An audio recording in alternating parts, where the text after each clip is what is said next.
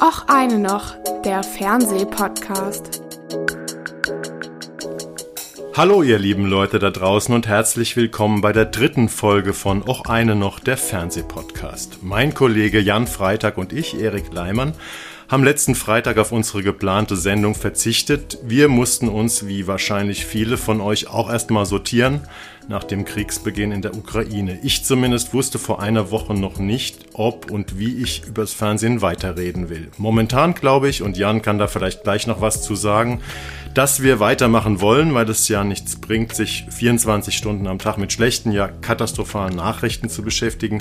Mir geht es so, manchmal schaue, höre und lese ich sehr viel und sehr lange, aber dann braucht es auch mal wieder ein anderes Thema, meinetwegen auch eine exotische Flucht, um weiter klar denken und fühlen zu können. In diesem Sinne reden wir heute über drei neue Serien und fangen an mit Joe vs. Carol bei Sky, eine Fiction-Version der wahrscheinlich erfolgreichsten Dokumentation aller Zeiten, der irren Geschichte vom Tiger King, die 2020 bei Netflix zum Massenphänomen wurde. Weiter geht es mit Oh Hell auf Magenta TV. Wir fragen uns, hat man überhaupt schon mal so eine Comedy-Serie aus Deutschland gesehen? Danach etwas, das schon seit einer Woche läuft, die RTL Plus Dramaserie Der König von Palma mit Henning Baum als Ballermann-Unternehmer 1990. Ganz am Ende gibt es dann noch eine neue, vielleicht zukünftig feste Rubrik in unserem Podcast. In den Screenshots empfehlen und warnen Jan und ich jeweils in Kurzform vor zwei Formaten, die uns extrem begeistert bzw. geärgert haben. Natürlich wie alle anderen Themen nicht abgesprochen zwischen uns beiden und deshalb für uns hier im Hamburger Kinderzimmer meines Sohnes, wo wir aufnehmen, durchaus spannend. Jan, habe ich das in deinem Sinne so in etwa anmoderiert? Hast du, hast du äh, alles richtig anmoderiert? Also auch die Geschichte ähm, mit der Pause, die wir letzte Woche gemacht haben, weil ich bin jetzt nicht der Meinung, dass man äh, das gesamte Leben runterfahren muss, weil wo auch immer und von wem auch immer und mit welchem Hintergrund auch immer Krieg herrscht. Aber es war schon ein Moment, wo man einmal ganz kurz runterkommen musste und sich auch seiner eigenen, seiner eigenen Vorstellungen dessen, wie man mit der Welt und mit der Realität umgehen ja. möchte, bewusst werden sollte. Und das ist, also mir ist es ganz gut gelungen. Ich habe, ich kann auch weiterhin äh, lustige Sachen machen nebenbei und habe trotzdem immer das ernste Weltgeschehen im Griff. Und was wir machen, ist ja tatsächlich auch eine, eine Anleitung, sich dazu davon ein bisschen zu distanzieren, sei es nur für ein paar Momente. Und das muss ja auch sein. Genau. Dann wollen wir, es wird an anderer Stelle genug äh, geredet, ähm, ist ja auch nötig über den Umgang, auch über den psychologischen Umgang mit der ganzen Situation. Wir gehen jetzt einfach mal mit drei Serien an Start ähm, und äh, wir beginnen mit Joe vs. Carol. Ähm, ja, sag mal was dazu. Geiler Scheiß. es ist von einem, äh, von einem Streaming-Portal äh, namens Peacock, mhm. von dem die meisten wahrscheinlich noch nicht so viel gehört haben, äh, gehört zu NBC. Ja, ist das Streaming-Portal von dem amerikanischen Medi Medienkonzern NBC Universal und ist in Amerika, glaube ich, ganz normal zu buchen. Hier läuft es in Deutschland seit Ende Januar, glaube ich, bei Sky ganz normal. Also ihr könnt die Peacock-Sachen. Äh, da kommt zum Beispiel auch Bel Air, die Drama-Version von, äh, vom Fresh Prince, äh, also von der Sitcom aus den 90ern. Gibt es jetzt ein Drama zu, es kommt zum Beispiel auf Peacock noch ein paar andere Serien. Alle Peacock-Serien äh, kann der Sky-Kunde kostenlos äh, schauen, also ohne zusätzliche Kosten. Und äh, einziges Manko, ich weiß nicht, ob man das als solches empfindet, ist alles unsynchronisiert, läuft Omu. Ja, okay, interessant, weil ich habe ähm, Joe vs. Carol äh, ohne Omo geguckt, nämlich nur, nur, O. nur, nur O im Original. ja, ich auch. Und das ist, das war echt tough. Es ah. war aber ah. erstaunlich gut zu verstehen. Also ich war wirklich richtig überrascht, weil ich meine, es spielt, ähm, es handelt von äh, Joe Exotic, diesem äh, texanischen Großkatzen, Privatzoo-Betreiber, mhm. Großkatzenzüchter, ein wahnsinniger, ein wahnsinniger Maniac, der unfassbar tief drinsteckt in dieser, in dieser Leidenschaft für, für Wildtiere und deren Haltung und wirklich nicht einfach zu verstehen ist, glaube ich, aber ich bin ganz gut reingekommen und ich habe das Gefühl, wenn ich das kann, können das ganz schön viele, weil mein Englisch ist okay, aber jetzt auch nicht brillant. Auf jeden Fall ähm, ist diese Serie genauso wie der Typ selbst. Ich habe mich am Anfang natürlich gefragt nach dieser Dokumentation, nach dieser Dokumentarreihe, die schon so unfassbar wild und aberwitzig war, dass man sich gedacht hat, kann das überhaupt wahr sein? Also die Dokumentarreihe oder die Dokumentarserie auf Netflix, genau, Tiger King, das ist ja. nämlich jetzt sozusagen die Fiction-Version von der Doku-Serie. Genau, und die ist, man hat sich ein bisschen gefragt, was soll das? Warum muss man diesen, diesen Irrsinn jetzt nochmal nachfiktionalisieren? Aber ich finde, das ist tatsächlich sehr gut gelungen.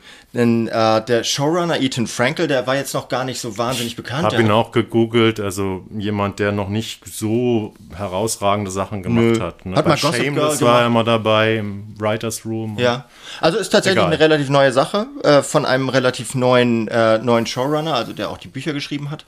Und äh, der hat, einerseits erzählt er natürlich diese Geschichte, wie der, äh, dieser Kleinzoo, äh, Großwildkatzen-Kleinzoo, Privatzoo-Betreiber ähm, Joe Exotic, äh, alias Schreibvogel, der hat wohl irgendwie so deutsche, deutsche Wurzeln, also hat, heißt, hieß ursprünglich Schreibvogel ähm, wie der diesen, äh, wie der mit, mit, dem, mit der Haltung von äh, Wildtieren unfassbar viel Geld macht, weil er so eine Roadshow hat und damit um die, äh, durch, die, durch die Städte zieht und präsentiert seine Tiere und karrt sie dafür durch die Gegend und färcht sie ein und das ist alles nicht so richtig tierschutzrechtlich, was er macht. Ja, es geht auch so ein bisschen ähm, um diese Nähe. Also er wagt ganz viel Nähe zu den kuschelt mit Löwen und Tigern und die, ähm, die Besucher von dem Zoo oder von der Roadshow können dann halt ähm, auch so Tigerbabys streicheln und äh, das, das lässt er sich teuer bezahlen, also für jedes Foto. Ne?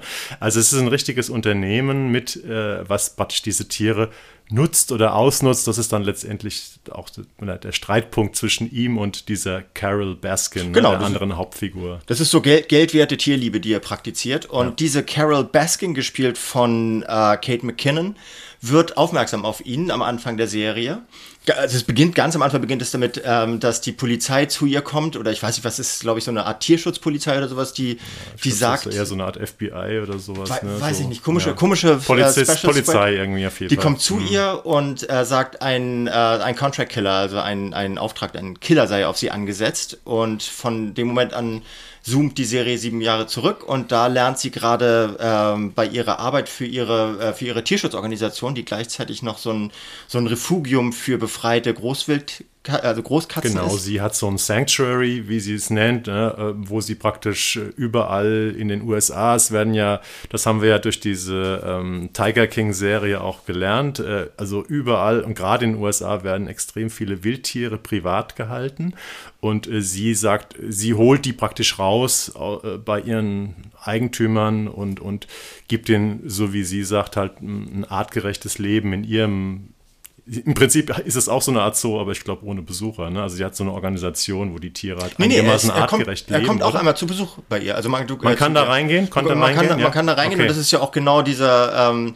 diese, äh, diese Betrachtungsgrenze, die man da, also diese, diese Interpretationsgrenze, die auch dem Zuschauer und den Zuschauerinnen abverlangt wird, weil die beiden unglaublich von Tierliebe getrieben sind, aber beide eine anderen, einen anderen Umgang damit haben. Also beide halten ihre Tiere in, in Käfigen oder in Gehegen.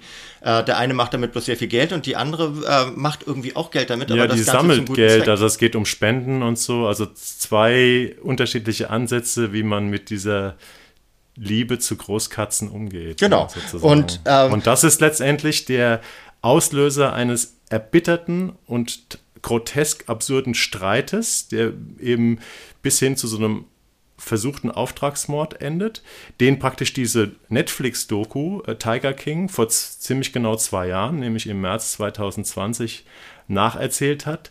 Und ich glaube, bevor wir jetzt nochmal weiter über die Fiction-Serie sprechen, die ja recht spät kommt, also zwei Jahre in heutigen Zeit, wo alles ruckzuck fiktionalisiert wird, ist es ja relativ lange. Aber der Grund ist natürlich, dass diese, dass, dass, dass der Tiger King auf Netflix zum absoluten Massenphänomen geworden ist. Und zwar wurde das äh, im März 2020, das war natürlich auch gerade der Beginn der Corona-Pandemie und des Lockdowns, wurde in den ersten vier Wochen, haltet euch fest, nach Erscheinen, 64 Millionen Mal gestreamt. Diese absurde, an sich absurde Doku-Serie über die Auseinandersetzung zwischen diesen beiden Großkatzenliebhabern. Und am Ende des Jahres 2020 war Tiger King ähm, auf Platz zwei der erfolgreichsten, der weltweit erfolgreichsten Serien, Netflix-Serien der Welt. Was war Platz eins? Äh, das weißt du jetzt wahrscheinlich Ja, besser. ich- Achso, nee, das war, nee, 2020 meinst 2020, du? ja. Oh, das weiß ich nicht. Damen Gambit. Damen-Gambit, Ja. okay. Okay. Immerhin. Gut, aber äh, also es war ein Phänomen, ein Kulturphänomen. Es, Amerika war besessen von Tiger King. Es gab so, so überall, überall wurde mit diesen Konterfeis gespielt und äh, es war auch ein, einfach Bisschen wie bei Breaking Bad. Mit dem, mit, mit Walter White und dem Hut und äh, Genau, also das war wirklich ikonografisch, diese beiden Figuren. Auch natürlich deswegen, weil dieser, äh, dieser Joe Exotic so sch unglaublich schräg aussieht. Ne? Ja, geiler Typ mit so einem Bikerbart und so. Also es ist, der ist perfekt gemacht. Und man denkt nicht natürlich auch, wenn jetzt plötzlich Peacock ähm, äh, beziehungsweise Sky mit so einer Fiktionalisierung daherkommt, dass die äh, kleines Wortspiel natürlich den, nur den Tiger reiten und nicht wieder runterkommen. Ähm, aber ich finde schon, dass die, dass, dass die Serie ähm, andere Aspekte des, äh, der ganzen Geschichte beleuchtet. Davon abgesehen, dass, die, dass diese Charaktere sehr gut gespielt werden von ihren beiden ähm, stimmt, Darstellern ja. bzw. Darstellerinnen. Er ist John Cameron Mitchell mhm. und ist natürlich genauso kostümiert wie er, mit so, einem, mit so einem absurden Fukuhila und Bikerbart und trägt ständig ähm, wilde, wilde, so flamboyante Glitzerklamotten. Er ist schwul, also was ja auch, was ja auch interessant ist, glaube ich, so als, als äh, so, ein, so ein sehr Hillybilly-artiger Texaner, ein schwuler Redneck, ne? Prinzip, ja. Also er ist auch ein Waffennah mhm. und er hat ziemlich heftige Methoden, wie er mit seinen Männern auch umgeht. Also er ist einer, der sich wirklich nimmt, was er will. Er war teilweise mit mehreren Männern verheiratet, hat die teilweise sogar mit Drogen gefügig gemacht. Ähm, also er und natürlich letztendlich dieser Auf, Auftragsmörder. Also es kam nicht zum Mord, aber er wurde halt dessen überführt und sitzt seit ähm, ich weiß gar nicht. Das musste 2014 oder was? Kann das sein? Nee, nee, nee, nee, nee, nee. Der sitzt in Haft. Der ist zu einer 22-jährigen Haftstrafe verurteilt worden. Äh, und sitzt jetzt, glaube ich, so seit ein, zwei Jahren in Ach so, Haft. Kurz, es gab okay. schon verschiedene Gnadengesuche unter anderem auch von sehr vielen Trump-Fans, ähm, die lustigerweise, obwohl er schwul ist, weiß nicht, man stellt sich Trump-Fans auch immer irgendwie homophob vor, aber hm. also die haben den auch wohl so ein bisschen als Vorbild. Wahrscheinlich, weil er mit sich mit seinen Knarren und seinen irren Methoden einfach das nimmt, was er will. Das imponiert denen wahrscheinlich. Ja, es gab tatsächlich eine Pressekonferenz mit Trump, die ich gesehen habe ähm, in einem anderen Dokumentarfilm, wo die Reporterin ihn gefragt hat, ja, was ist denn jetzt mit Joe Exotic? Wollen Sie ihn ähm, begnadigen? Und dann hat er so kurz so getan oder vielleicht kannte er ihn wirklich nicht, aber er war irgendwie irritiert, der Trump. Ja, gut, aber ich, ich finde ja tatsächlich, dass die, die Serie geht ein bisschen darüber hinaus. Sie erzählt einerseits nämlich zwei, zwei sehr, sehr anrührende Liebesgeschichten, finde ich, zumindest äh, bis dorthin, wo ich es gesehen habe. Und das ist ähm, eben einerseits Joe Exotic mit seinem, äh, mit seinem Freund und späteren Ehemann Sam, gespielt von äh, John Finlay, ähm, wo er, der eigentlich hetero ist und äh, dann aber wohl entweder durch ihn merkt, dass, es, dass er schwul ist oder bi. Mhm oder vielleicht auch tatsächlich sowas wie überzeugt wird einfach von der äh, von dieser von dieser Persönlichkeit des des Joe Exotic, dass er dem auch äh, dass er den halt auch plötzlich erotisch ähm, anziehen findet. Das wird nicht so ganz klar. Äh, diese Geschichte wird erzählt äh, und zwar nicht durch äh, nicht nicht durch die Figur eines eines so krassen Typen, sondern durch eines Menschen, der nach Liebe sucht. Und gleichzeitig wird auch eine ganz interessante Geschichte von äh, Carol Baskin und ihrem Mann erzählt, der gespielt wird von Kyle McLachlan. Ja, der von, Twin Peaks-Veteran in seiner ersten Altersrolle, sage ich mal, weil er sieht eigentlich aus wie so ein, so ein netter Opi mit Strickjacke. Ja, ja. Und, ist nicht seine erste, der hat jetzt ja auch gerade ähm, Teddy Roosevelt gespielt. Ja, ich habe ihn so. nicht, nicht so verfolgt, aber er ist jetzt auch schon über 60, ne? Ja, ja, ja, ich, ich glaube ja. ja, der ist schon ein bisschen älter. Hm. Und das ist so eine, das ist so eine sehr distanzierte, gleichzeitig sehr, äh, sehr, sehr, sehr liebevolle ähm, Altehe, die die beiden führen. Hast und du mal den echten äh, Mann von Baskin gesehen? Ich habe ein Foto von dem gesehen. Ich habe hab nämlich, es gibt ja noch äh, zwischen, ähm, zwischen Joe Exotic, also dieser Netflix-Reihe und dieser neuen Peacock-Drama-Serie, ähm, ähm, gab es ja noch ähm, von Louis Theroux ähm, diese Dokumentation Shooting Joe Exotic. Louis Theroux kennt ihr vielleicht, äh, einer der tollsten weltweit Dokumentarfilmer, der diverse BBC-Reihen mit sehr außergewöhnlichen, sehr persönlichen Dokumentationen gemacht. Der hat vor etwa einem Jahr ähm, den Film gemacht, ich glaube so ein 90 Minuten ähm, Shooting Joe Exotic und der, die Idee war, er hatte diesen ähm, Joe Exotic schon mal, als ihn noch kein Mensch kannte, so keine Ahnung, so 2010 rum, in Amerika besucht und hat den sozusagen als merkwürdigen Vogel ähm, porträtiert. Ich glaube, das, das Thema seiner Dokumentation, also von Louis Theroux, war damals auch äh, so, so illegale Tierhaltung, so Großkassenbesitzer. Und dann, als der Typ so berühmt wurde durch die Netflix-Serie, hat der Louis Theroux gesagt, okay, und jetzt, da saß der schon in Haft, der Joe Exotic, jetzt ist er nochmal nach Amerika gefahren und hat die ganzen Leute aufgesucht, die mit ihm zu tun hatten. Also irgendwelche Brüder, Eltern, ähm, ähm, Ex-Ehemänner ähm, und eben natürlich auch die Carol Baskin und ihren Mann. Und da habe ich die dann, und weil ich die Joe Exotic, äh, Joe Exotic vorher nicht gesehen hatte bei Netflix, also ich habe da natürlich kurz mal reinge, reingeguckt, um mich zu informieren, war das sozusagen meine erste Begegnung mit dem. Und über die Louis Theroux äh, also Shooting Joe Exotic heißt die, die kann man auch bei Sky, glaube ich, sehen. Ähm, äh, habe ich praktisch einen ganz anderen Zugang bekommen. Also, und der, der Louis Theroux versucht praktisch eher so ein Psychogramm von dem, von dem Joe Exotic und den beiden. Also ist nicht so auf Oberflächenreize aus wie die Netflix-Serie, ähm, sondern versucht wirklich so einen psychologischen Zugang und das finde ich sehr interessant. Also ich kann den Dokumentarfilm von Louis Theroux auch sehr empfehlen. Ja, und das macht aber ähm, Ethan Frankel auch. Also der versucht ja. sich diesen, diesen Figuren auch natürlich auf eine andere Art, weil er sich fiktionale Freiheiten nimmt, zu nähern. Das konnte die Doku nicht, weil die Doku hat nur das preisgegeben, was die, was die abgefilmten preisgeben wollten. Äh, und hier geht man ein bisschen darüber hinaus, ist natürlich ein bisschen Fantasie dabei, also es ist nicht, äh, nicht belegt, wie er mit, äh, sofern er das nicht selber mal irgendwann kundgetan hat, der Joe Exotic, wie er mit, seinen, mit, mit seinem, mit seinem Freund äh, im Schlafzimmer umgegangen ist und sowas, aber man kann es sich, man kann sich einen Reim darauf machen. Und ich finde den Reim, den sich Ethan Frankel und seine Regisseure ähm, Justin Tipping zum Beispiel, ich kannte die jetzt auch, auch nicht so. Und noch eine Frau, ne? Ja, äh, Natalie, nicht so eine Frau, ich habe sie auch aufgeschrieben, Natalie Bailey oder Bale. Ja. Ähm, also zwei Regisseure, die auch ein bisschen TV gemacht haben, aber auch jetzt nicht die großen Namen sind, die man. Die aber die machen das total, ich finde, die ja. machen das total routiniert und die machen es auch unterhaltsam und anrührend und ich bin da, ich habe es wirklich richtig, richtig gern geguckt. Ich war vorher sehr, sehr skeptisch, ob das ja. was bringt, weil ich eben auch dachte so, nee, da will jetzt einfach jemand nur, hat sich auf diesen Zug aufgesetzt und versucht da noch ein bisschen, bisschen Profit und ein bisschen, bisschen Klicks draus zu ziehen. Aber nee, das, äh, ich finde, dass sie das gut gemacht haben und dass es auch ein bisschen was über die Gesellschaft drumherum erzählt. Also um dieses, um diesen Versuch in dieser, in dieser Aufmerksamkeitsgesellschaft, äh, in der wir uns gerade befinden, diese Selbstdarstellungsgesellschaft, einerseits so Haltung zu bewahren und andererseits aber auch äh, die Aufmerksamkeit zu bekommen, die von dir verlangt wird, wenn du, wenn du oben mitspielen willst in mhm. dieser Influencerin-Szene.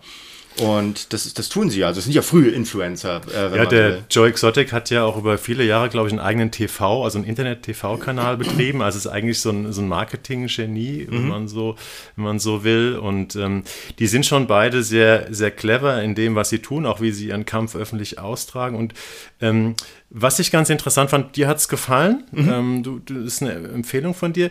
Ich fand es auch nicht schlecht. Ähm, mich hat es nicht so komplett gepackt, weil ich die Geschichte eben schon gut kannte. Und dann habe ich, dann kam halt der Punkt, wo ich mal äh, gelesen habe, was so amerikanische ähm, Kritiken dazu geschrieben haben. Und äh, die haben die Serie tatsächlich nicht besonders positiv aufgenommen. Also ich habe äh, drei Kritiken gelesen bei Collider, bei Entertainment Weekly und bei Hollywood Reporter, die alle so ein bisschen sagen, ja, ähm, das ist die Geschichte so die, wie, wie wir sie kennen, aber sie fügt dem Ganzen nichts Neues hinzu. Also Entertainment Weekly hat dann auch die schöne Schlagzeile gehabt, Not Much New Pussycat, also ähm, in Anwand Abwandlung des Songs. Überall werden die Hauptdarstellerin und der Hauptdarsteller gelobt, aber ähm, Collider schreibt zum Beispiel, ähm, wenn Tiger King deine Version der Geschichte war, äh, ist Joe versus Carol mehr so die deiner Eltern ähm, äh, desinfiziert und oberflächenrein. Also sozusagen äh, das verrücktere Ding war die, die Doku und hier wird alles ein bisschen äh, geklettet, bisschen zahmer dargestellt.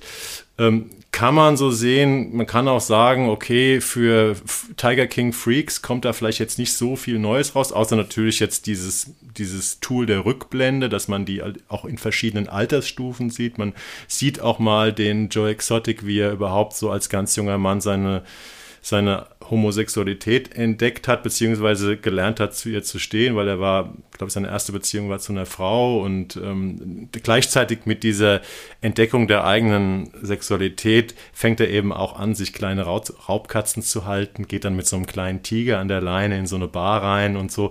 Das sind schon so ganz, ähm, also so, so wie so eine Coming-of-Age-Geschichte praktisch. Ja, so eine Exegese. So man, genau. lernt diese, man lernt diese Figuren ähm, über, ihre, über ihre eigenen inneren Dämonen kennen und auch Carol Baskin lernt lernt man auch kennen, weil die Ja. wohl offenbar so eine Missbrauchsvergangenheit ähm, hat und äh, aus dieser, aus dieser äh, Situation heraus, in der sie sich befunden hat, hat sie so ein Helfersyndrom entwickelt, Helferinnen-Syndrom und ähm, war auch schon so auf dem Schulhof eine, die sich für die Schwächeren eingesetzt hat und sowas. Und das finde ich ganz gut, weil diese, diese Aspekte oder diese Facetten dieser Charaktere und diese Facetten der Geschichte lernt man in der Doku eben deshalb nicht kennen, weil Ja. sie sich auf dem, äh, auf dem Echtzeitrahmen beschränkt, beschränken muss. Und das ist aber, ich finde, die können einfach nebeneinander bestehen. Und äh, klar, wenn du jetzt möchtest, dass da, dass da irgendwie sensationelle Erkenntnisse plötzlich äh, durch die Fiktionalisierung äh, ans Tageslicht kommen, das ist nicht zu erwarten. Das ist, das ist Fiktion und das will auch Fiktion sein. Ich glaube, ähm, dass, die, ähm, dass die Serie sich auch sehr viel mehr Zeit nimmt für Carol als äh, der Tiger King, weil ich glaube, so eine ne, ne Folge vom Tiger King war ja praktisch auch, dass sehr viele Leute diesen ähm, extravaganten, schillernden Tiger King, äh, also Joe Exotic, äh, geliebt haben. Aber Carol war ja mehr so, ähm, war so, haben die mehr so als Feindbild übernommen. Die kommt, glaube ich, auch in der Netflix-Serie nur so ein bisschen reduziert vor und man muss natürlich noch diese Geschichte erwähnen. Also du hast schon gesagt, die hat zwei unglückliche Ehen, auch mit Missbrauch und Demütigung vorher gehabt, bevor sie diesen netten Typen, diesen Baskin kennengelernt äh, hat, gespielt von Kyle MacLachlan. Ähm, und äh, es wird, es gibt eben dieses Gerücht, dass sie ihren zweiten Ehemann, der sehr vermögend war, also ein Multimillionär, wo sie auch so ein bisschen ihr Startkapital her hat, ermordet hat. Ja, darum geht es auch in der zweiten Staffel von Tiger King. Ja, also weil der Typ ist irgendwann verschwunden und nie mehr wieder aufgetaucht. Mhm. Und es gibt, glaube ich, ich weiß nicht, wie ist, also die, die Tiger King, also die Joe Exotic-Fans sagen, ähm, die hat ihren Ehemann ermordet. Ähm, Ist, glaube ich, nicht aufgeklärt. Also, Ist- oder, oder ist- das ist ein schwebendes Verfahren. Also sie nee, es Fall- gibt kein, es gibt, glaube ich, kein Verfahren Nee. gegen sie. Es ist praktisch letztendlich so ein Vorwurf, der, wofür es verschiedene Indizien gibt, aber nichts, was sie wirklich ganz klar belastet. Und ähm, die Serie beruht ja auch mal wieder auf einem Podcast, auf einem True Ja, Crime stimmt. Podcast. Ne? Okay, sie hätten natürlich auch sagen können, unsere Fiction-Serie, also Peacock jetzt, äh, beruht auf ähm, einer Netflix-Doku-Reihe. ähm, vielleicht habt ihr schon mal davon gehört, die heißt Tiger King. Das haben sie natürlich nicht gemacht, weil Netflix natürlich ein Konkurrent ist auf dem Streaming-Markt. Aber klar, ähm, es ist ein Produkt, was sich ganz klar an dem, an der ähm, an der Netflix, an dem Netflix-gigantomanischen Erfolg sozusagen anlehnt. Ich fand es auch, ähm, ich fand's auch sehenswert, äh, nicht herausragend. Also es wird, glaube ich, nicht auf meiner Top-10-Liste liegen. Aber zum Ende sollten wir vielleicht doch nochmal, weil wir es nicht richtig äh, gesagt haben, die, die beiden Hauptdarsteller loben. Die wurden tatsächlich in allen, ähm, in allen Medien, wo ich jetzt Kritiken gelesen habe, es gibt noch gar nicht so viele interessanterweise, obwohl die Serie ja heute am äh, 4.3. startet bei Sky und ich glaube auch in Amerika ist sogar schon gestern. Egal. ähm, oder gestern. Ja. Ich glaube, es war der Egal, vierte. egal, egal. Also nee, wir aber du können hast sie- ja auch schon, also wir, wir haben die beide schon voll gelobt. Beide. Also, Ja, wir, hast du Kate McKinnon vorgestellt? Also das ist ja, Kate McKinnon ist ja, ähm, ist ja bekannt, weil sie zum, zum Hauptcast von Saturday Night Live äh, gehört. Also es ist eine der bekanntesten Komikerinnen in Amerika. Ähm, die hat auch schon so acht äh, Emmy-Nominierungen für Eminem-Nominierung. ja, aber übrigens nie einen bekommen, lustigerweise. Und ihre bekanntesten Parodien bei Saturday Night Live sind Justin Bieber, äh, Hillary Clinton und Angela Merkel. Das ist ja geil. Das Eine Sache hat mich noch gewundert. äh, Kate McKinnon ist 1984 geboren, ähm, die ist 38. Äh, John Cameron Mitchell, ähm, der den Tiger Joe spielt, ist äh, 63 geboren. Also das kommt eher hin mit dem wahren Alter der Vorbilder, weil ähm, im, im wahren Leben sind, sind äh, Joe Exotic und, und, äh, und ähm, Carol Baskin beide so jetzt ungefähr so 60 und ähm, die äh, Carol hier in der Serie haben sie doch eine ganze Ecke jünger gemacht. Ne? Ja, wobei es ja auch schon wieder zehn Jahre her, die ganze Geschichte. Ja, ne? es ist so in between. Dann, dann geht's so. ne? Und der, und der Mitchell, äh, ich weiß nicht, der wird aber in Jung von jemand anderem dann gespielt, ne? Oder der Nee, ich glaube. das Ach ist so, krass. in ganz jung. In ganz jung? Ja, aber der, der, Der sieht der, krass ähnlich. Der Mitchell ist ja auch ähm, so ein absolutes Babyface, ne? Ja, also, schon. Wenn, wenn du mal ein Foto von dem siehst, ohne Maske, also der Typ ist jetzt ungefähr 60, Äh, also der sieht irgendwie aus wie 35 oder so. Okay, das, weil das ist der Hammer, weil der, der, wird, der spielt sich ja selber dann auch so als ungefähr 20-Jähriger, glaube Ja, ich. diese- und der sieht wie 20 aus. So im deutschen Fernsehen ist es ja oft so, dann du siehst es, wenn sie auf alt oder jung geschminkt sind, dann siehst du es. Ist auch nicht, ist auch schwer zu vermeiden. Ja. Und der sieht echt, der sieht einfach aus wie 20. Also der ist wirklich auch von seinem Vorbild, äh, das haben auch die kritischen Stimmen äh, in den US-Medien, die ich jetzt gelesen habe, gelobt. Der ist wirklich kaum von dem echten Joe Exotic zu unterscheiden. Also klar, vielleicht wenn man im, im physiognomische Details im Gesicht studiert schon, aber äh, also dem haben sie nicht einfach nur eine blonde Perücke und einen Cowboyhut aufgesetzt und an seinen mageren Körper, äh, das ist ja ein sehr zierlicher Typ, äh, äh, ein paar Tattoos drauf geklatscht. Der sieht dem schon verdammt Der sieht dem schon sehr ähnlich, ja. Ich finde bei Carol ist so, naja, okay, die sieht ein bisschen anders aus, aber man nimmt, man nimmt sie ab. Also Ja. unterm Strich äh, eine Serie, die du sehr gut fandst.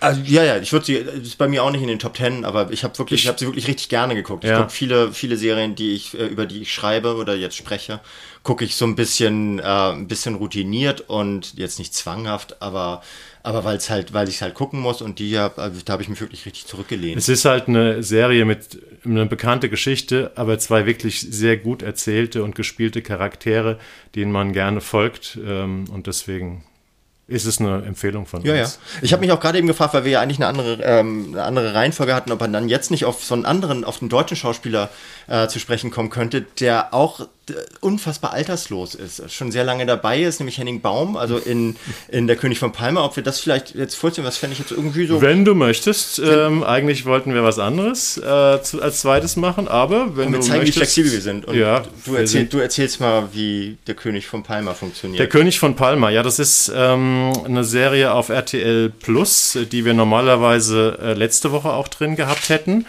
Äh, die startet nämlich, die ist schon gestartet, so ja, von einer guten Woche bei RTL Plus, dem äh, Streamingdienst von RTL und wie meistens, ähm, das ist ja ähnliches Prinzip bei diesen RTL Plus Serien, kann man die dann auch irgendwann im Free TV sehen, habe ich heute Morgen noch gesehen. Äh, am 15.04., also für die, die kein RTL Plus haben, ab 15.04. läuft Der König von Palma dann auch im normalen RTL. Ja, was ist äh, Der König von Palma? Das erzählt eine äh, fiktive Geschichte und zwar von einem Typen aus dem Ruhrgebiet, gespielt von Henning Baum, der 1990, also praktisch direkt nach der, nach der Wende, sagt, mein Job als Autoverkäufer hier im Ruhrgebiet ist mir ein bisschen langweilig. Er hat eine Frau und zwei Kinder, so ein pubertierendes Mädchen und einen kleineren Jungen. Und er träumt davon, ähm, er glaubt, dass der Ballermann, ähm, also Mallorca, jetzt auch gerade nach der, nach der Grenzöffnung in der DDR, die ganz große Nummer äh, wird ähm, zum Geld verdienen und auch um einen alternativen, lustigen Lebensstil zu pflegen zu pflegen und er geht erstmal alleine dahin, äh, arbeitet in so einer Strandbar äh, und hat praktisch das große Ziel, da einen Laden aufzumachen und ähm, ganz groß abzuräumen. Und die Serie Der König von Palma ist, wie gesagt, eine fiktive Geschichte, die sich ähm, aber an den realen Ereignissen, also der Aufstieg des Ballermann, ist auch ungefähr da in dieser Zeit 1990, also mit der, mit der Wende äh, passiert. Ähm, er möchte da praktisch groß, ähm, groß aufziehen. Und äh, es gibt kein reales Vorbild für diese Figur, äh, von die, die Henning Baum spielt, aber es gibt also die, die, die, die Macher haben gesagt, die Showrunner Veronika Priefer, Autorin vorher bei Legal Affairs und Johannes Kunkel, die haben gesagt, sie hätten das ziemlich genau recherchiert, wie es damals am Ballermann, also diese Goldgräberstimmung, äh, als dann auch die ersten Schlagersänger da aufgetreten sind und diese Open-Air-Massenpartys veranstaltet haben. Sie hätten diese Zeit und dieses Ambiente ähm, genau studiert. Ja, und es ist eben die erste Serie, die ähm, nicht jetzt im Sinne von einer Komödie oder einem, einer Trash-Komödie sich mit der Ballermann-Szene und diesem deutschen Phänomen am Ballermann beschäftigt, sondern es ist eben eine Dramaserie in sechs Teilen, ah, ich glaube 45 Minuten jeweils. Und ja, Jan, wie fandest du den König von Palma? Auch genau, genau deswegen, weil als ich das gehört habe, ähm, RTL Plus macht äh, den König von Palma, also eine Geschichte über den Ballermann in Anfang der 90er Jahre, dachte ich sofort auf Weiher.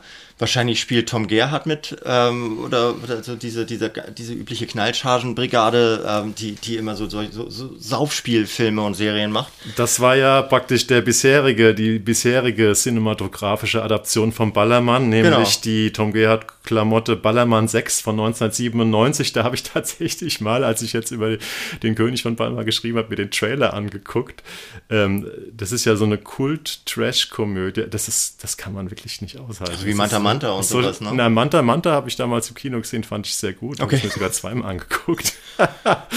Aber äh, gut, ich hab's, weiß nicht, äh, wie es gealtert ist, wahrscheinlich sehr schlecht. Ähm, ne? Erste Hauptrolle von Till Schweiger damals. Ja, ne? das ist genau. beides Nee, aber kommen wir jetzt nicht auf Manta Manta. aber Ballermann 6 äh, mit Tom Gerhardt, das ist wirklich, das ist so unfassbar schlecht. Also wer das zum Kult erklärt, der hat schon einen sehr dehnbaren Geschmack, sage ich mal. Ja, das hat damit wirklich gar nichts zu tun. Und das ist halt, ich meine, Henning Baum ist Henning Baum. Ich meine, man muss ihn, glaube ich, auch anders aussprechen. So Baum sagen, ne? Du ja. nicht einfach Baum sagen. Ähm, der ist halt einfach eine richtige Kante und ich habe auch mit ihm darüber gesprochen. Der kann auch, der sagt auch, diese physischen Rollen, die kriegst du natürlich auch nicht aus ihm raus, weil er ein physischer Typ ist und weil er auch, also, weil sein ganzes Wesen so physisch ist und weil das, weil es ihm auch einfach liegt, weil er selber auch, ich meine, er ist Biker gewesen und sowas. Er hat dann zwar gesagt, er war selber noch nie am Ballermann, sondern er war eher so der, war eher so der, der ähm, Rucksack-Touri äh, auf, auf, auf, Bali. Auf so. Campingplätze beziehungsweise Wildcampen, ja. Genau, so. Das sowas. ist Naturbursche, ne? Das ist ein Naturbursche. Mhm. Das glaube ich aber auch aus der Ecke, ne? Also so auch der aus dem aus Er ist aus dem Ruhrgebiet. Aus nee, nee, er ist ja. aus dem Ruhrgebiet. Genauso wie Sandra Borgmann, die, ähm, die seine Frau spielt. Ähm, auch so eine Charakterdarstellerin, die man immer wieder in guten Rollen Ja, sieht. toll. Also, und die, äh, die beiden ähm, geraten halt, äh, sie so ein bisschen gezwungenermaßen, weil er, weil er ihre Wohnung oder ihr Haus verkauft, ihr gemeinsames. Um diesen Laden zu finanzieren um den Laden am Ballermann. Kommt dann hinterher und dann äh, schmeißen sie gemeinsam in diesen Laden und geraten aber in so eine in so, so mafiöse Strukturen hinein, weil die gastronomischen äh, die gastronomischen äh, Filetstücke sind alle verteilt unter den Leuten vor Ort, also unter den Spanierinnen äh, vor allem. Und die äh, es ist nicht vorgesehen, dass da Deutsche reinkommen und da mitmischen. Und ja, es gibt praktisch so eine Art Mafia oder organisiertes Verbrechen, die praktisch so diesen äh, so einen Paten auch, der da praktisch dafür sorgt, dass da keine Fremden reinkommen genau. und Geld verdienen. Das ist aber dann auch schon die Geschichte. Also du beobachtest sie dabei, wie sie, ähm, wie sie halt, wie, wie die Situation eskaliert, wie sie sich durchsetzen, wie sie immer wieder Rückschläge erleiden, wie sie wieder vor, äh, vorankommen und erzählen dabei gleichzeitig aber die Geschichte des Ballermanns und damit auch die Geschichte des deutschen Massentourismus. Und das machen die einerseits, indem sie es äh, sehr interessant kostümieren. Die 90er, früh 90er Jahre lassen sich herausragend kostümieren, weil vieles davon jetzt auch gerade wieder extrem in Mode ist. Mhm. Und äh, gleichzeitig schalten sie aber auch auch immer so fast dokudramatisch immer wieder so ein paar Original-Archivmaterialien aus dieser Zeit dazwischen, die halt so in der Super 8 und frühen Videokamera-Periode ähm, äh, extrem gut abgefilmt ist. Also du siehst immer wieder so, so, so Massenszenen auf dem, äh, auf dem Boulevards da oder wie heißen die da, diese, diese, äh, diese Straßen mit den ganzen äh, Kneipen ja, da dran. Strandpromenade. Strandpromenaden. Ja. Und äh, unglaublich viele Strandszenarien und so weiter. Und das ist ein guter Kontrast, den du da siehst, weil einerseits war das eben schon noch so eine, so eine leicht sepiafarbene Tristesse, die damals so auch über die filmtechnischen Möglichkeiten der, der damaligen äh, Videokameras transportiert wird, die natürlich dann hier bei RTL nochmal so richtig, äh, richtig mit Farbexplosionen angedickt wird. Aber trotzdem erkennst du in diesem Kontrast auch, dass das äh, sehr präzise gefilmt ist, wie das also auch präzise ausgestattet ist, wie sie diese Zeit von damals eben in die Gegenwart holen wollen. Und äh, ich, es ist, das ist tatsächlich jetzt nichts, was ich mir bis zum Ende angucken würde, weil es mich nicht so wahnsinnig interessiert. Und ich auch das selber, ich war einmal am Ballermann, das war allerdings, glaube ich, als ich Mallorca-Urlaub hatte und das war im März oder sowas und da war alles geschlossen. Ich habe den Ballermann tatsächlich mal ähm, mitge mitgenommen, so einen Abend. Wir haben dann auch tatsächlich dann Hotelzimmer genommen, wo dann die Tür zum Badezimmer schon eingetreten war und mhm. man irgendwie eigentlich nachts, äh, obwohl es sehr heiß war, es war im Juni, ähm, nicht schlafen konnte äh, bei geöffnetem Fenster, weil halt die ganze Zeit Leute geschrien haben. Und äh, wir haben es sogar vom Timing her geschafft, dass äh, an dem Abend, wo wir da am Ballermann unterwegs waren, ähm, gerade ein EM oder WM Qualifikationsspiel von der deutschen Mannschaft stattgefunden ha haben. Wir haben das wirklich auf so einer Großleinwand gesehen. Also wir haben es mal, wir haben es mal mitgenommen. Ähm, und die, die, die, ähm, wie fandst du das? Es ist ja immer so eine Sache, ne? wenn man sagt, okay, wir können uns nicht leisten, Massenszenen des Jahres 1990 hier irgendwie aufleben zu, äh, zu lassen, inszenatorisch. Wir greifen auf Archivmaterial zurück. Äh, manchmal geht es ja auch nicht anders. Ne? Wir haben über die Maradona-Serie gesprochen mhm. und so. Was willst du machen? ähm, Aber wie, du fandst es gut? Also du fandst es gut integriert, diese, diese dokumentarischen Szenen in die, in die Fiction-Handlung? Ich fand es tatsächlich, jedes Mal, wenn es passiert ist, habe ich gedacht so, ach geil, ach so sah das aus. Also ich habe mhm. ich hab so Aha-Momente Vielleicht gehabt. fandst du das besser als die Fiction-Handlung, die Dokumentaraufnahmen Weiß, von nee, Ballermann. Ich, ich finde die ambivalent, diese, diese Fiction-Handlung, weil ich jetzt auch nicht so ein ausgesprochener Sascha Baum-Fan bin. Äh, Sascha Baum, Quatsch, äh, Henning Baum-Fan bin.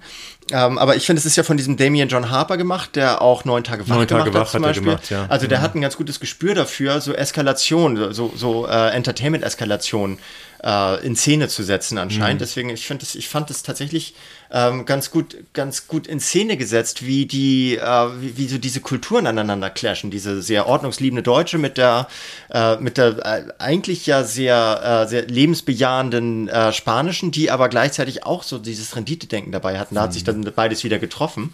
Und das fand ich interessant. Ich fand es aber nicht so, dass ich jetzt sagen muss, ich muss unbedingt diese sechs Teile alle bis zum Ende also, schauen. Also der Kollege Christian Buß äh, im Spiegel ist lustigerweise, der Artikel ist, glaube ich, auch erst gestern oder vorgestern rausgekommen, äh, obwohl die Serie jetzt, wo wir Stand heute, 4.3. aufnehmen, schon eine Woche läuft. Ähm, der hat sich ziemlich darüber mokiert, dass äh, in seinem Spiegel Online-Text, dass in der Serie eigentlich alle Nicht-Deutschen äh, wie Verbrecher aussehen und auch reden. Also die Spanier, äh, also sie haben sie immerhin untertitelt, die sprechen jetzt nicht gebrochen Deutsch oder so. Ja. Also da haben sie in den letzten zehn Jahren immerhin schon mal so ein bisschen was gelernt beim deutschen Fernsehen. Aber also ehrlich gesagt, mich hat die Serie nicht so überzeugt. Die Handlung äh, ist relativ dünn, sage ich mal, mhm. für sechs Folgen, äh, 45 oder 60 Minuten.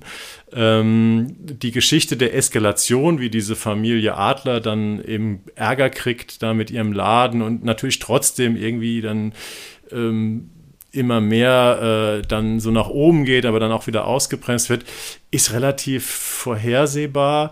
Und ich finde die Charaktere, ähm, die uns da präsentiert werden, also das Ganze wird ja zum Beispiel aus der, also neben den beiden Eheleuten gibt es ja noch diese junge Ostdeutsche, ähm, aus deren Sicht das Ganze auch äh, erzählt wird. Bianca, Vielleicht, meint Bianca? Meinst ja, ich glaube, so, so heißt sie. Ne? Die Schauspielerin, kanntest du sie? Pia, Pia Michaela Baruckin, ich kannte die. Ja, ich kannte sie auch und ich habe mal geguckt, die hat auch viel Theater gemacht. Genau, die hat, ein, ganz, die hat ein großes so. Portfolio, also die hat viel, viel gemacht. Genau, ist eine Schauspielerin Anfang 30, die macht es auch ganz gut.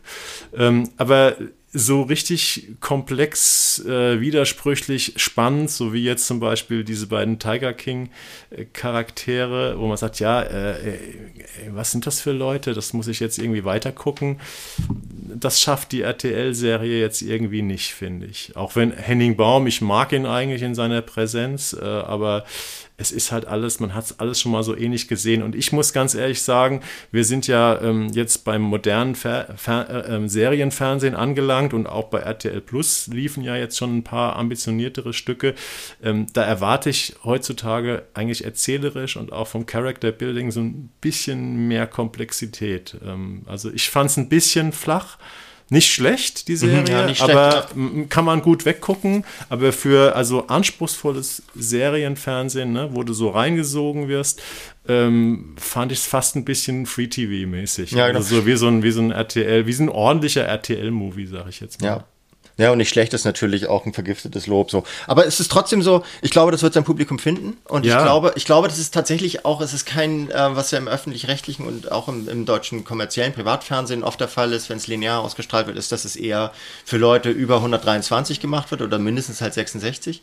Und äh, das hier wird auch schon, glaube ich, sein Publikum finden. In einer, in einerseits in einem jüngeren Publikum und andererseits auch in einem Publikum, das, die, das äh, so, so äh, selber unmittelbare Erfahrungen mit dem Ballermann gemacht hat, um das mhm. ein bisschen abzugleichen mit ihrer eigenen Erfahrung, mit ihrer eigenen äh, Biografie sozusagen, mit ihrem Biografi äh, biografischen Link in diese, in diese Serie und in die Handlung hinein.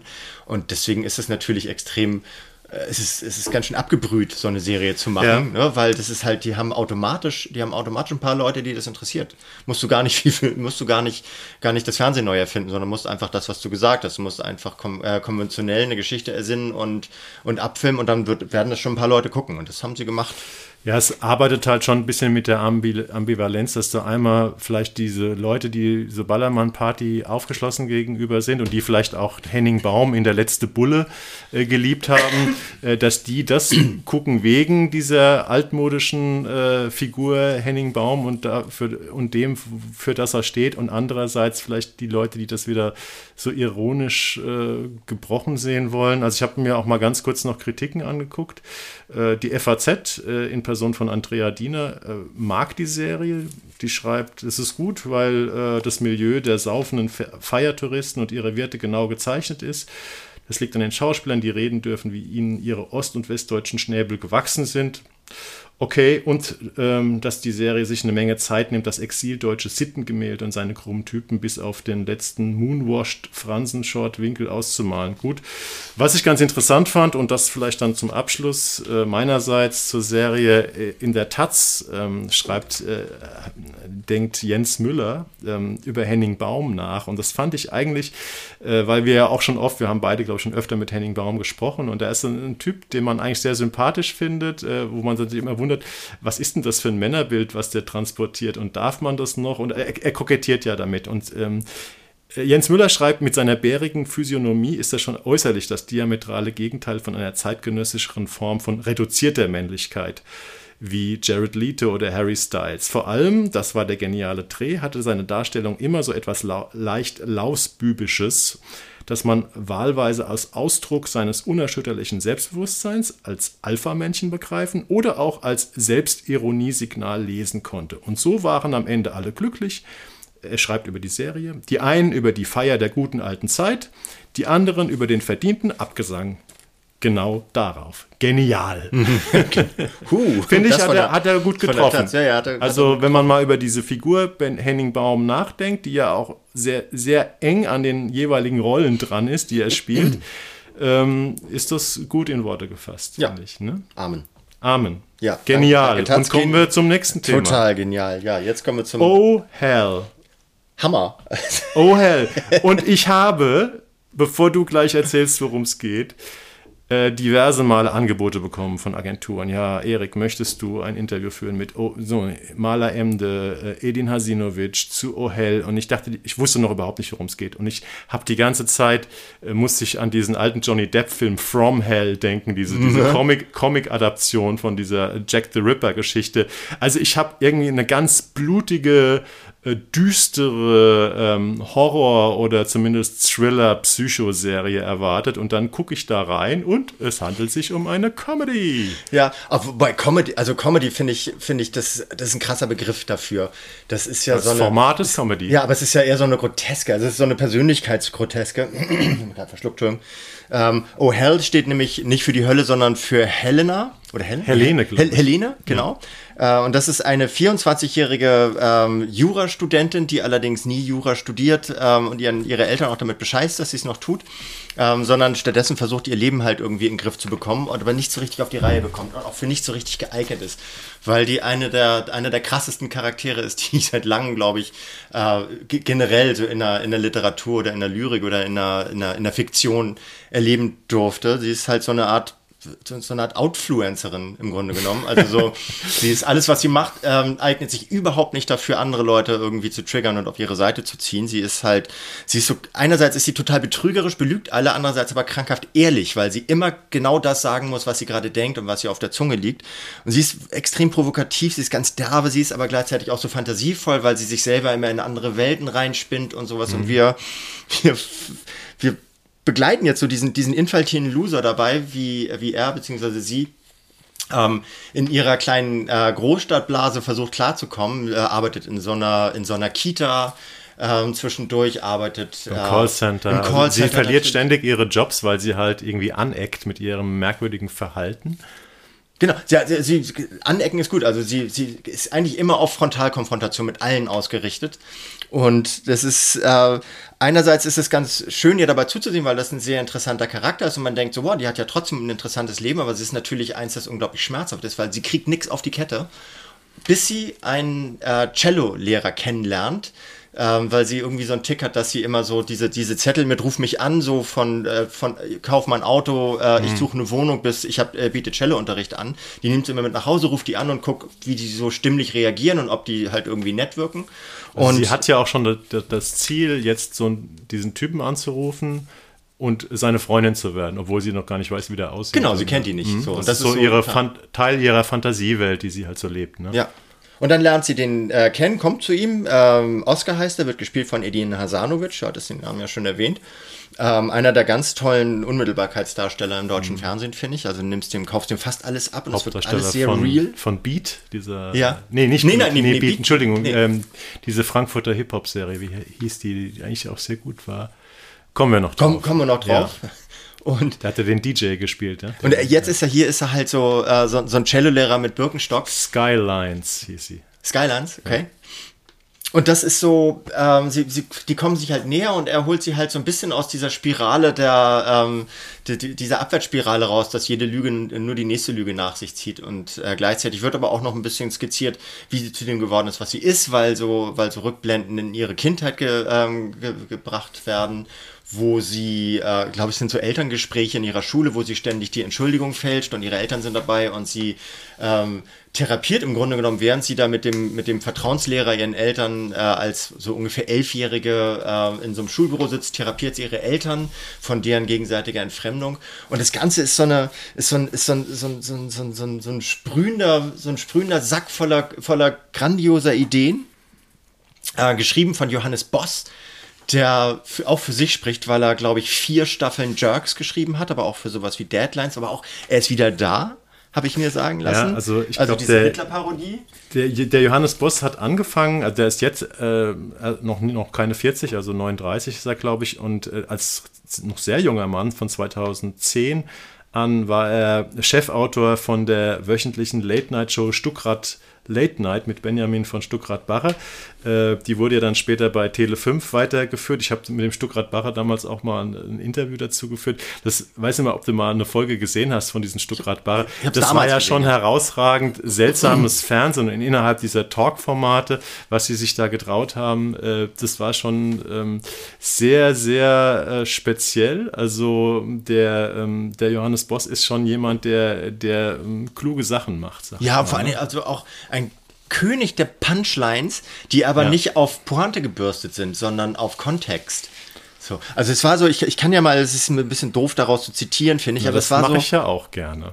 Das, stimmt, das machst du auch gern. Aber es ist so eine Situation, wo sie in dieser Kita ist und wird rausgeschmissen, weil sie, die, sie, sie sagt den Kindern halt, ähm, so ihr müsst das System ficken und so weiter. Also spricht auch mit der Sprache, mit denen die halt einfach pädagogisch nicht gewünscht ist. Und dann hat sie da aber so ein so ein Mädchen, die auch öfter noch auftritt, ähm, mit der sie sich so, äh, so ein bisschen angefreundet hat, die Anfreundet, ja. voneinander gemobbt wird. Und der sagt sie halt so, ich kann dir jetzt ja nicht mehr helfen, du musst selber, äh, musst selber ähm, klarkommen. Und dann, du weißt ja, was ich dir gesagt habe. Und dann sagt sie so, ähm, wenn, äh, wenn du später kisst, achte auf die richtige Musik. Und sie, nee, nicht das. Und dann so, ähm, der Feind heißt I want you sexy. Nee, auch nicht, das andere. Und dann so, fuck the system, create your own. Your own, ja. Und das sagt sie halt einem äh, siebenjährigen Kind in der Kita. Na, noch jünger wahrscheinlich. sonst Nee, nee, das ist ja, die ist sieben, weil Ach deswegen wird sie ja so gemobbt, weil sie immer noch Ja, in der Kita weil ist. sie immer noch in der Kita ist. Hm. Und das ist die ganze Zeit, das sind halt so drei, drei komische Weisheiten, die, die aber ähm, total die, äh, die Emanzipation unserer Tage auf den Punkt bringt, also Emanzipation von allen Ecken, gleich, der, den Kampf um Gleichberechtigung, gleichzeitig aber auch ihre Sicht auf die Dinge, wie sie mit Menschen umgeht, wie, dass sie dieses Kind komplett für voll nimmt. Und selber aber ja auch ein Kind ist, also da nimmt ein Kind, nimmt das andere für voll. Und ich habe mich voll, also ich habe mich nicht verliebt in Malerende in ihrer Rolle, weil ich sie selber auch, sie hat mich sehr erinnert an eine Freundin, die ich selber mal hatte. Aber die ist, die ist hinreißend und ich weiß, ich hoffe, ich hoffe, ich feiere sie jetzt nicht zu doll, aber ich habe, ich konnte gar nicht aufhören, das zu gucken. Also ähm, haben wir noch nicht gesagt, Oh Hell ähm, läuft bei Magenta TV. Ähm, und ihr müsst euch auch noch ein bisschen gedulden, wenn ihr den Podcast jetzt zeitnah hört, weil es läuft erst ab 17. März. Es sind acht Episoden, a 25 bis 30 Minuten, also dieses Comedy- oder Sitcom-Format, also was, was man relativ schnell durchgucken Bisschen kann. weniger sogar, glaube ich, noch, ne? Also so ein bisschen über 20, also wirklich Ja, so Snippet-Formate. 25, 25 mit Abspann oder so. Und also die beste Be Kurzbeschreibung, ähm, die ich gelesen habe, war tatsächlich ausnahmsweise mal im Presseheft. Da stand nämlich, äh, Oh Hell ist eine Hommage an den weiblichen Weirdo. Und das finde ich äh, fasst die Serie eigentlich am besten in einem Satz zusammen, weil äh, schräge Vögel ähm, als Inhalt von Comedy-Formaten oder Sitcoms schräge Vögel, männliche Vögel gibt es viele. Äh, Frauen, die so verstörend schräg sind, keine Ahnung, da fällt mir jetzt vielleicht Fleabag ein. Das ist jetzt natürlich ein sehr hochgegriffener Vergleich, aber ich habe durchaus so ein bisschen, also äh, vielleicht ist Hell oder Helene so ein bisschen die, die zehn Jahre jüngere Version von Fleabag. Ähm, also es ist eine Frau, die sich, ständig auch selbst unter Beschuss nimmt und, und, und aber gleichzeitig eben diese unglaublichen Sachen raushaut, aber die natürlich auch an ihrem Wesen leidet. Und das ist letztendlich ist es ein bisschen so ein tragikomisches Format, was sehr über diese Erlebnisse, über diese Dialoge äh, funktioniert. Aber man muss schon sagen, für ein deutsches Humorformat ist es extrem ungewöhnlich. Ungewöhnlich und ich habe wirklich auch, ich habe wirklich richtig viel gelacht dabei. Mhm. Und das war manchmal auch tatsächlich so ein Lachen, das einem so ein bisschen ansatzweise im Halse stecken geblieben ist. Aber wenn da diese Elfjährige mit ihren Eltern sitzt und zum, zum Schulpsychologen sagt, ähm, ich möchte, dass meine Eltern Geschlechtsverkehr haben, ähm, sonst gehe ich nicht zur Schule. Mhm. Das, das Weil klingt sie sich einen Bruder wünscht, äh, ein, ein, eine Schwester wünscht. Unter anderem. Also sie hat mhm, ja. gesagt, so Geschlecht ist egal und so. Und das sind einfach so, das sind so kleine, so kleine äh, so Pop-ups, die so einerseits, äh, einerseits völlig überdreht und aberwitzig sind, andererseits aber auch so real sind, dass ich, ähm, dass, dass das wirklich, ich habe sehr, ich glaube, ich habe selten so, so intelligent über, über groteskes Zeug gelacht wie, mhm. wie hier. So, und das fand ich, das muss man diesem, ähm, diesem Johannes Boss, eben auch weil er diese Erfahrung, diese Expertise durch Jerks hat, muss man ihm das zugutehalten, wie komisch der die Realität abstrahieren kann. Und das schafft diese Serie, es schafft die ganz toll. So, ich konnte wirklich nicht aufhören, ich konnte nicht aufhören, sie zu gucken. Also ich war ähnlich, wahrscheinlich so ähnlich wie bei Joe vs. Carol. Äh, ich fand die Serie auch äh, gut, aber glaube ich nicht ganz so gut wie du. Also ich finde, die hat unfassbar tolle Momente mhm.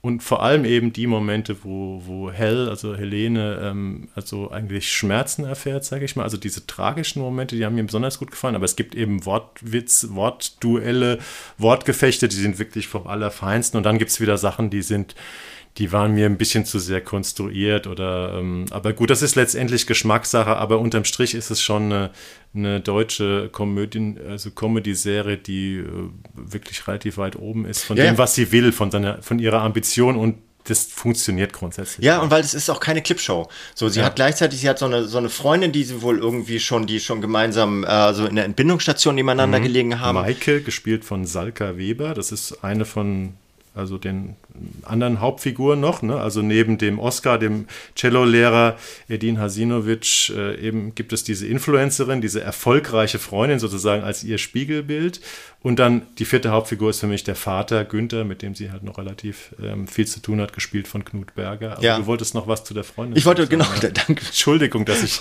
hier wieder mit Fakten, Fakten, ja, Fakten, dazwischen Fakten. gegrätscht bin. Ähm, und die ist, äh, sie ist halt so eine schwarze Influencerin, äh, die immer der Gegenpol zu ihm ist. Bei ihr gelingt alles. Sie entwickelt ja. Apps, sie hat tolle Freunde und Freundinnen, sie ist, äh, sie, sie ist halt auch einfach eine Influencerin mit zigtausend äh, Followern und sie ist alles, das bringt ihr auch immer zwischendurch, das sind immer so, es ist so eine, so eine Szene, die sich immer wiederholt, bringt ihr wohl offenbar Schwimmen bei. Und, äh, und Hell oder Helene ist völlig, völlig inkompetent, was, was Schwimmen betrifft. Sie kriegt es auch irgendwie nach, nach der 20. Stunde nicht so richtig hin. Und die andere sagt halt, ich mache jetzt mal ein bisschen toter Mann und ist immer noch schneller.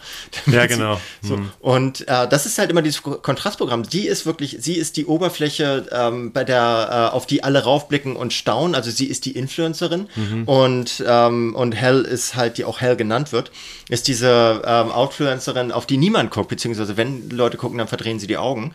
Und dieser Kontrast äh, zeigt auch ganz gut die Erwartungshaltung, die Menschen heutzutage in einer Gesellschaft wie unserer, die so permanent gefilmt wird, hat, äh, haben die, äh, wo sich die Menschen äh, auf allen Screens selbst darstellen, aber auch fremd dargestellt werden und ähm, woran ja auch Hell ständig scheitert und äh, gleichzeitig aber auch diesen Kontrast hat, dass da jemand dabei ist, der nicht scheitert, was das, das Scheitern natürlich noch viel drastischer und viel erlebbarer macht. Und äh, in, in, dieser, in dieser Gegenüberstellung erzählt die richtig, richtig viel bei allem Humor und bei, aller, bei allem Aberwitz über uns alle. So wie wir, wie, wie, wie spiegeln wir uns denn in dieser Gesellschaft, in der ständig irgendwelche Bildschirme laufen und wie werden, wie werden wir von anderen gespiegelt, was natürlich Frauen nochmal sehr viel anders trifft als alte weiße Männer wie uns beiden. Wir sind ja eher diejenigen, die andere spiegeln oder sich das Recht herausnehmen, andere zu spiegeln. Und die wird immer, wird immer unfreiwillig auch gespiegelt. Und das ist eine, das ist dadurch eine sehr kluge Gegenwartsanalyse, die diese Serie bei allem Humor halt noch vornimmt. Deswegen fand ich die, glaube ich, auch nochmal so toll. Prima. Prima. Ich habe nichts hinzuzufügen. Dankeschön. Damit kommen wir zu unserer neuen Rubrik. Also wir haben uns überlegt, ach, oft hat einer von uns beiden alleine äh, was gesehen, was er ganz toll fand oder ganz fürchterlich, was wir aber nicht äh, jetzt hier ähm, zum gemeinsamen Thema machen wollen, in dem Sinne, dass wir da uns beide etliche Folgen oder am besten sogar die ganze Serie oder alles angucken wollen, sondern wir nennen das Screenshots und jeder von uns wird am Ende noch eine, ein paar, ja, in einer kurzen, kurzen Geschichte eine Empfehlung abgeben, was ihn gerade sehr begeistert oder was ihn gerade extrem aufgeregt hat. Und ähm, ja, wir wollen, weil man ja immer mit was Schönem aufhören soll und hm. gerade in der jetzigen Zeit, ähm, fangen wir mal mit dem Schlechten an. Ähm, was ist denn dein schrecklicher Screenshot? Ich, ich, könnte mir ja fast vorstellen, dass wir, das, dass wir da das Gleiche haben, weil ich fand, ich, nicht richtig schrecklich, aber wirklich eine Zumutung war der Überfall ein. Wir haben äh, tatsächlich das Gleiche. Ja, ja. Aber dann spricht es ja dafür, dass es, dass es, dass wir vielleicht auch so ein bisschen richtig liegen, weil wir sind ja sonst oftmals nicht einer Meinung, was oder zumindest nicht vollständig einer Meinung, wenn, ja. es darum geht, dass ich was richtig geil finde, findest du es meistens nur gut. Ähm, Der Überfall, wo wir übrigens ein gutes Timing haben, weil das startet heute am 4.3. Mhm. Äh, in der Free TV Ausstrahlung. Also es ist eine sechsteilige Miniserie äh, vom ZDF. Die gibt es jetzt schon komplett ähm, in der Mediathek und heute, also am Freitag 21.15 Uhr startet die lineare Ausstrahlung. Es ist dann innerhalb von äh, drei beziehungsweise sechs Sa Freitagen und Samstagen wird die ausgestrahlt linear. Ja, müssen wir gar nicht mehr zu sagen. Das ist, genau. nur, ist ein Thriller-Format mit Katja Riemann, die einen Kiosk überfällt. Jemand, äh, dabei kommt jemand zu, äh, kommt jemand um und dann gibt's eine riesen Kaskade, wo alles mit allem zusammenhängt und äh, so ein Riesenfass mit Drogen und Migration und, äh, und menschlichen Dramen und menschlichen Melodramen vor allem aufgebastelt wird. Und das ist äh, wirklich, das ist deutscher kann Thriller und Krimi-Fernsehen nicht sein. Punkt. Ja, und ich, ich war besonders enttäuscht, weil ähm, die haben das im Vorfeld als was ganz äh, Großes äh, verkauft, nämlich als eine, eine Serie, die praktisch aus verschiedenen Perspektiven äh, Realität erschafft, indem jeder so seine eigene äh, Geschichte erzählt. Und ich habe dann schon gedacht, oh, das hört sich total interessant an, so multiperspektivische Erzählreigen. Und man wartet dann auf sowas wie Rashomon, LA Crash oder Inaritu-Filme wie Babel Oder 21 Gramm, also so was, worauf ich eigentlich total stehe. Und letztendlich, wo war denn die Multi die Multiperspektive in diesem Film? Das ist ein ganz straight erzählter Krimi mit, wo halt Kommissarin, Kommissar, Täter, ähm, äh, Opfer, verschiedene Opfer und Hintermänner, Hinterfrauen porträtiert werden. Und das ist alles relativ mit der, mit der Klammer zusammengeschustert, damit es irgendwie hinkommt. Äh, kein Charakter ist irgendwie glaubwürdig. Und das Ganze, äh, das hat mich besonders geärgert, ist äh, von Stefan Kolditz und, und Katja Wenzel geschrieben. Das sind Leute, die haben das Geheimnis des Totenwaldes gemacht. Mhm. Diese True Crime-Geschichte mit Matthias Brandt, vielfach preisgekrönt und egal wie man zum Genre steht, war wirklich hervorragend gemacht. Stefan Kolditz hat unsere Mütter, unsere Väter geschrieben ich weiß, auch umstritten. Ich fand ihn sehr, sehr gut. Und er hat. Dresden den, hat er auch gemacht. Ja, okay. Gut, den erwähnen wir jetzt mal nicht. Aber er hat zum Beispiel den besten Wotan Wilke Möhring Tatort gemacht, den es gibt, meiner Meinung nach verbrannt. Das war diese, äh, diese Uriallo-Geschichte ähm, mhm. mit dem ähm, Asylbewerber, der in seiner Zelle verbrannt ist, 2015. Also ist ein Autor, der tolle Sachen gemacht hat. Und wenn der dann sagt, ich mache hier äh, einen multiperspektivisch erzählten Kriminalfall, äh, da erwarte ich ein bisschen mehr als der Überfall. Okay. Tut mir leid. Ja, geht ne? so. Dann also wir fanden es beide mies. Ne? Wir fanden es beide mies und äh, so mies, dass wir es sogar beide benutzen. Also einen, einen kompletten Sendeplatz in unserer neuen Rubrik Screenshot äh, sozusagen äh, preisgeben. Und dazu muss man sagen, als, ähm, als man mir zum Beispiel ein Interview mit Katja Riemann angeboten hat dazu, und ich mag Katja Riemann ausgesprochen, muss ich wirklich sagen, und die hat es dann abgesagt, hatte ich die Vermutung, sie möchte wahrscheinlich über die Serie wegen der Qualität nicht reden, aber okay, das ist jetzt eine pure Unterstellung, falls es jemand hört, der Katja Riemann kennt. Jetzt ist sie in der Welt. Äh, genau, also wir können nur davor warnen, es ist nicht gelungen. Ja. Dann darfst du jetzt aber den ersten, den ersten Good. Ja, okay, gut. Also ich habe ähm, als ähm, positiven Screenshot etwas, was ich jetzt nicht in Zukunft immer machen werde. Ich werde nämlich etwas loben, was schon fünf Monate alt ist. Aha. Allerdings, ähm, wir wollen eigentlich normalerweise aktuell bleiben. Allerdings, wir haben vor Ende des Jahres hatten wir unsere Jahresbestenliste gemacht. Und ich habe leider erst im Februar, auch aufgrund von Jahresbestenlisten anderer Menschen, mir die Serie Mate auf Netflix angeguckt, die dort im, am 1. Oktober gestartet ist äh, und von vielen Leuten zu einer der besten Serien des Jahres erklärt wurde. Und ich sage, ich habe die Serie gesehen und war absolut begeistert davon und die wäre normalerweise auch in meiner Top 5 gewesen. Ähm, aber da um dieses Jahr, um diesen Jahresrückblick noch einigermaßen rund zu machen, muss ich die hier einfach nochmal erwähnen. Also Leute, schaut euch, wer es nicht schon getan hat, weil die Serie war ziemlich, ist ziemlich erfolgreich gelaufen auf Netflix. Guckt euch Mate an, das ist eine Serie nach einem, nach einem Buch von einer Stephanie Land, die da ihre eigene Geschichte erzählt. Das heißt, ähm, Made, Hard Work, Low Pay and a Mother's Will to Survive und hört sich erstmal an wie eine Geschichte, die man auf keinen Fall gucken will, nämlich die Geschichte einer alleinerziehenden Mutter, die aus einer toxischen Beziehung ausbricht, äh, überhaupt keine Kohle hat und versucht irgendwie ähm, über einen Putzfrauenjob ähm, in einer eher reichen Gegend Amerikas ähm, das Überleben für sich und ihre Tochter zu finanzieren. Die wohnt erstmal im Frauenhaus und es geht darum, dass man ganz oft nicht weiß, äh, wo soll man die nächste Nacht übernachten. Und ähm, das ist ein ganz herausragendes Drama, was trotzdem einen sehr positiven Vibe hat. Ähm, diese Maid, beziehungsweise Maid heißt sie ja nicht, das ist ihr Job. Äh, diese Alex äh, wird gespielt von Margaret Qualley. Ähm, ist die Tochter von Andy McDowell, die in der Serie auch ihre echte Mutter spielt. Und ähm, das ist, von der wird man, die ist so 27, 28 jetzt, ist eine Schauspielerin, von der wird man noch sehr viel hören. Ähm, schaut euch da das mal an. Vielleicht muss man sich durch die erste Folge, weil die wirklich sehr dramatisch ist, ein bisschen durchkämpfen, aber das wird ein absolutes Feel-Good-Programm, was trotzdem hartes, ein hartes Leben extrem realistisch abbildet. Mit toller Musik, toller, ähm, tollen Schauspielern, ähm, und ähm, sehr, sehr ergreifendem Erzählen. Hast also, du schon gesagt, wo die läuft? Läuft bei Netflix, bei Netflix. ganz normal. Made, also M-A-I-D.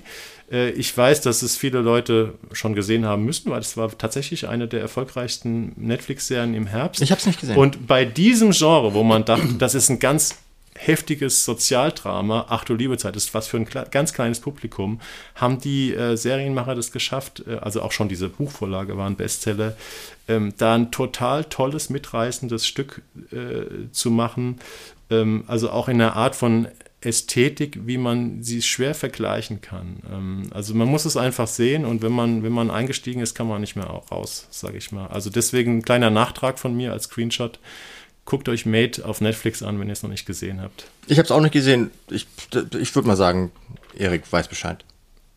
Jan, was ist abschließend dein positiver ja. Screenshot? Also ich habe äh, ich hab jetzt tatsächlich ähm, was, was Aktuelles genommen. Ich habe das noch gar nicht so richtig verschaltet, dass wir auch alte, obwohl du es angedeutet hast, dass wir auch alte Sachen nehmen Na, können. Ich habe gesagt, das ist ein Freispiel, diese, ja. diese Rubrik. Ähm, aber ich habe schon, ich würde schon auch eher aktuellere Sachen nehmen, nur weil unser Jahresrückblick noch nicht so lange her ist und ja. ich mit Mate wirklich eine, eine schreckliche Auslassung begangen habe. Mhm.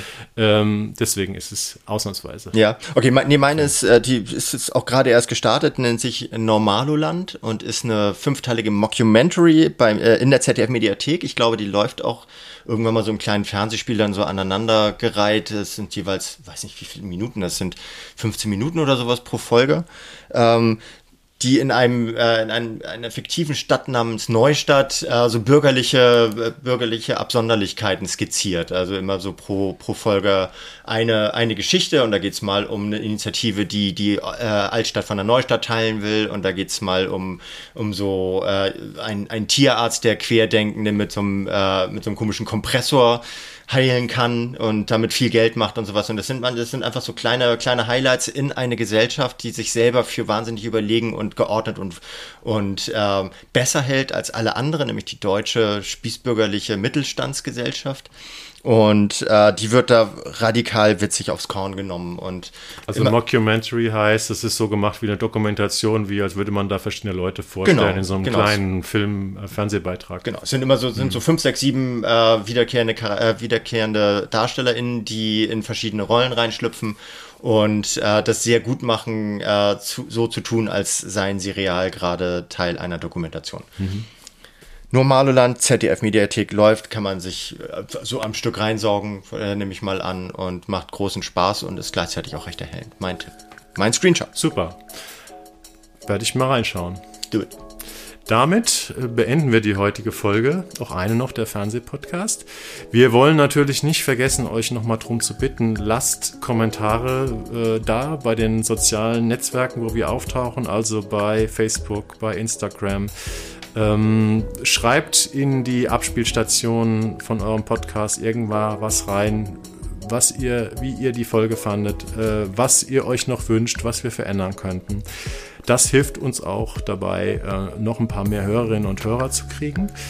Und ähm, ja, wir sehen uns wieder. Wir wollen versuchen, wieder in den Zwei-Wochen-Rhythmus äh, einzusteigen. Allerdings hier in Hamburg beginnen ähm, heute die sogenannten Märzferien, die es äh, irgendwie statt Osterferien nur in Hamburg gibt. Ähm, das heißt, wir sind in zwei Wochen, heute in zwei Wochen, am Freitag noch im Urlaub, versuchen aber, weil wir dann am Sonntag wieder da sind, am Sonntag noch eine Folge aufzuzeichnen und ja, ich bin gespannt, was wir für die 14 Tagen, in 14 Tagen für Themen finden. Genau. Hauptsache der Krieg ist dann schon vorbei. Das wäre schön, auch wenn ich nicht dran glaube, aber lass uns mal beten und hoffen. Also Leute, macht's gut und vielen Dank fürs Zuhören. Ja, tschüss. Ciao. Auch eine noch, der Fernsehpodcast.